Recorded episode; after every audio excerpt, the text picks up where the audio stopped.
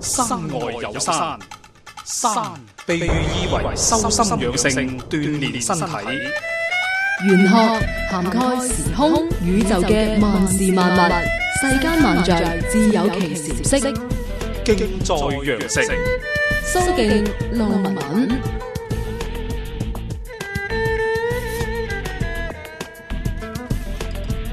想同師傅咧喺節目當中誒溝通交流得到嘅朋友啦，可以喺新浪微博直接關注蘇敬老師，江蘇嘅蘇敬係尊敬嘅敬嘅嚇。咁啊，當然亦都可以直接關注 DJ 路文文，馬路嘅路文呢就係文明嘅文。關注咗我嘅微博之後，關注敬在羊城嘅呢張貼，點擊評論兩個字呢，就會有機會可以喺節目當中同阿師傅傾到偈嘅啦。師傅啊，係係你好。咁啊，呢個係時間呢，我哋繼續見到呢一位呢，就係女生嚟嘅，係佢叫做為之動情嚇。嗯誒，佢咧、就話自己咧係生於一九八七年嘅，係農曆嘅四月初四嗯卯時啊，嗯咁咧就誒、呃想睇睇自己整體嘅情況會點。好嘅咁當然特別要問到嘅就係婚姻啦。嗯好噶好嘅，女仔都要問下呢樣嘢噶啦。嗯咁、我哋睇一睇你究竟係點回事啦，好嘛？嗯咁啊，你聽住下啦。咁啊，你生一九八七年嘅，新歷咧就係五月嘅一號啊，而農曆咧就係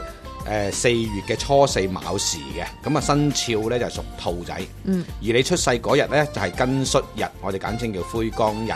咁啊，成個八字裏邊呢，土木兩旺啊，咁啊金啊啊火啊都比較弱咗少少啦，嗯係啦、咁啊唯獨唔見咗水嘅。哦咁我哋講一直都講啦，好奇怪係喎、咯係咯四月份係清明，即係雨紛紛前㗎前後嘛後係啊應該係有佢實質仲係水啊入嘛緊。三月㗎，哦佢未人交到四月㗎，咁所以我哋講就話呢，嗱好得意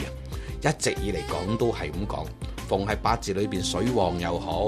冇水又好，都係一生人啦，都係會俾情困我哋講。嗯嗯嗯，咁所以佢先頭問到我，哎呀，我一定要問清楚啲感情先咁樣樣。咁、嗯哼其實呢，逢係灰雙重灰光嘅人呢，都多多少少有問題嘅。哦而且講到佢嘅八字嘅婚姻宮呢，我哋又叫夫妻宮啊，咁啊有刑沖啊。哦咁逢係刑沖呢，好得意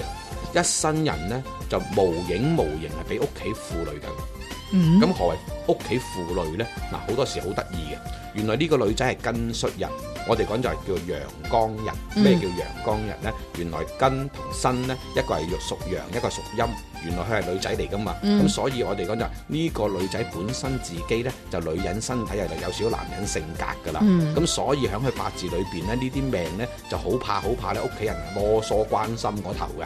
咁哦，而咁唔喺出佢奇噶噃。嗱，譬如話。咁係啊，八零八八七年咁，如果城市係啦嚟講，誒八七年出世嘅咁啊，都係都得個女嘅啫，係啦咪？係啦係咁啦咁啊，千金嚟噶嘛，咁啊，冇錯即係屋企人會誒中啊，或者誒會錫啊，咁呢個係好正常嘅係啫喎。係係，咁但係咧有一樣嘢好得意嘅，因為咧我哋喺五行之中咧就真係有得講出嚟嘅。嗯原來咁啱個印星咧就屬土喎，原來土係代表咩？傳統念舊啊，啊古時嘅行為啊咁樣樣。咁即是話話俾我聽就話屋企人咧或者阿媽咧啊傳統嗰頭啊。嗯咁如果傳統嗰台自然就民失㗎啦，有啲嘢唔係咁開放啊咁樣樣，嗯嗯有時睇唔開嘅，睇唔慣而家現時啲啊男男女女之間嘅關係㗎嘛，係咪、嗯以前嗰啲好守舊㗎嘛，真係結咗婚先至可以同房啊咁。嗯咁而家今時今日啲女仔都唔係嘅，有時都幾開放啊。嗯咁、所以喺八字裏邊咧就好驚就話咧，我啲屋企人咧可能自己都想揸埋主意，希望咧就介紹個誒男仔俾呢個女仔識啊。咁樣佢結咗婚嘅啦，咁啊結咗婚佢都冇用，因為呢個八字呢好得意，因為佢呢個女仔呢，就的而且確呢，有時都唔會聽人家講嘅，嗯因為逢係八字裏邊夫妻宮受沖刑嘅人呢，通常揾親另一半嘅時候呢，唔係嗰個屋企人唔係咁中意呢，就還是係你自己屋企人唔係咁中意對方啊。哦一定有啲錯摸，一旦錯摸後，經過時間啊去琢磨嘅時候呢，就開始慢慢慢慢兩個之間有問題。哦一旦有問題嘅時候呢，就翻屋企又講唔到啊，好得嗯意嘅。嗯嗯，咁、所以喺佢八字裏邊呢，命就暗示緊你要配一個，第一個係要近時嘅，嗯同埋仲有一樣嘢就係點樣樣呢？呢條命簡稱叫蝕夫。嗯即係行緊啲運啊！啊，由廿二歲去到幾多歲咧？三十一歲前呢十年裏邊，實質一句講就話，啲男人留喺度咧，就反而咧嘅運唔得嘅，做啲嘢唔係咁靈強嘅。嗯，啊，即係我哋講事業唔係咁成就啦。即係講佢另外一半，係，嗯咁如果譬如話，哦，同你唔啱或者分開咗啊，反而佢又掂嘅，哦好得意。我哋講就係冇辦法，有時有啲嘢撞啱個運唔好啊。哦，咁啊，所以喺佢八字裏邊咧，呢條命咧要留意啦。一旦自己真係個先生或者係自己另一半個事業成就係弱啲或者差啲、煩惱啲，咁記住啊，一定要多啲勸解啦，嗯忍讓啲，唔好再頂啦。嗯因為呢個八字神率沖代表包拗頸啊，哦咁啊容易有啲嘢會啊責誒自己中，即係人就好直嘅呢個嗯女仔啊，佢覺得呢樣嘢有理，佢就一定拗到即係要底講出嚟，係，咁、哦有啲我哋簡稱叫唔夠圓滑啊。嗯，咁嗯故此呢個八字仲有一樣嘢，佢條命呢表面風光啊，相對嚟講，你話佢好孤寒又唔係嘅，都算疏爽嘅。嗯咁、但疏爽之中呢，佢自己本人都係就唔等於揾唔到錢，但係又掙唔到財咁解啫。咁、嗯嗯嗯故此喺佢八字裏邊，特別而家行緊呢個運呢，包括自己都要留意自己份工作啦。咁除咗婚姻方面要謹慎之外呢，其實佢工作呢都係煩緊嘅，佢自己。哦，係係咁啊！喺而家呢個運裏邊睇計數咧，千祈唔好刻意又話要做自己嘅嘢啊！嗯唔好出嚟咁做生意，係唔好啦創。係啦業，冇錯啦，嗯咁啊最好打住份工先。咁仲有一樣嘢，打工之餘呢，做銷售呢要留意，因為呢個八字而家係流失客戶嘅階段，咁、嗯所以呢，唔贊成你去即係做銷售，最好係喺後邊啊，辦公室啊或者辦公室啊啊，行政嗯或行政方面嘅嘢啊，咁、樣去做其他嘢啦。如果你真係要做。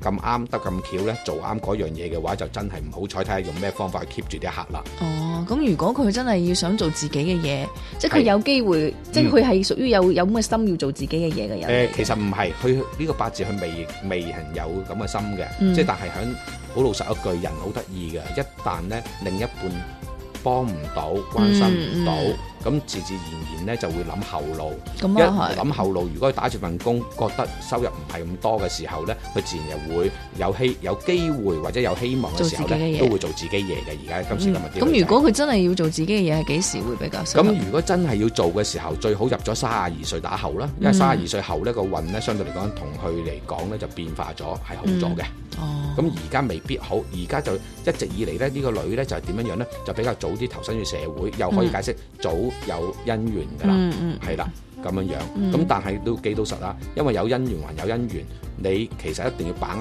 好啊，千祈千祈唔好話啊誒。求其啊，或者係自己誒、哎、覺得生得都過得去啊咁樣樣，咁、嗯因為呢個八字係根率日元嘅人呢，相對嚟講你話好醜樣就冇份嘅。嗯啊咁樣樣，他只係驚住咧某啲位置係比較啊壯健啲咁解啫。嗯嗯啊，例如誒、啊腿大啲啊，咁樣嗯嗯樣有啲女仔啊腰細腿腿大嗯啊，嗯攞油大噶嘛，係咪？嗯，咁但係咧呢個八字咧就千祈唔使減肥嚇、如果一旦減咗咧，日後個福氣咧就會哦冇咗㗎啦，啊薄咗嘅。係。咁仲有一樣嘢就話咧，呢、個八字咧要留意幾樣嘢，就話如果你真係咧，我哋講就話我哦早真係認早出嚟做嘢啦，嗯又啊都係幾早出嚟誒識男仔啊咁嗯樣樣，即係喺誒廿一歲前嗰五年就已經係多多少少要認數噶啦嗯，咁樣樣好啦。咁如果係嘅話咧，就建議你咧真係要把握三十二歲嗰十年啦。嗯係啦，咁嗰十年嚟講呢，誒對你啊，對各方面嘅嘢都會好嘅。哦但係去到四十二歲至到五十一歲呢十年裏邊呢，就要留意啊，一個就係長輩，嗯第二個突然間嗰個時候係突然間破財破得好緊要嘅，嗯，咁一定要小心咯。健康咧，健康方面呢，嗱、呢個八字咁嘅，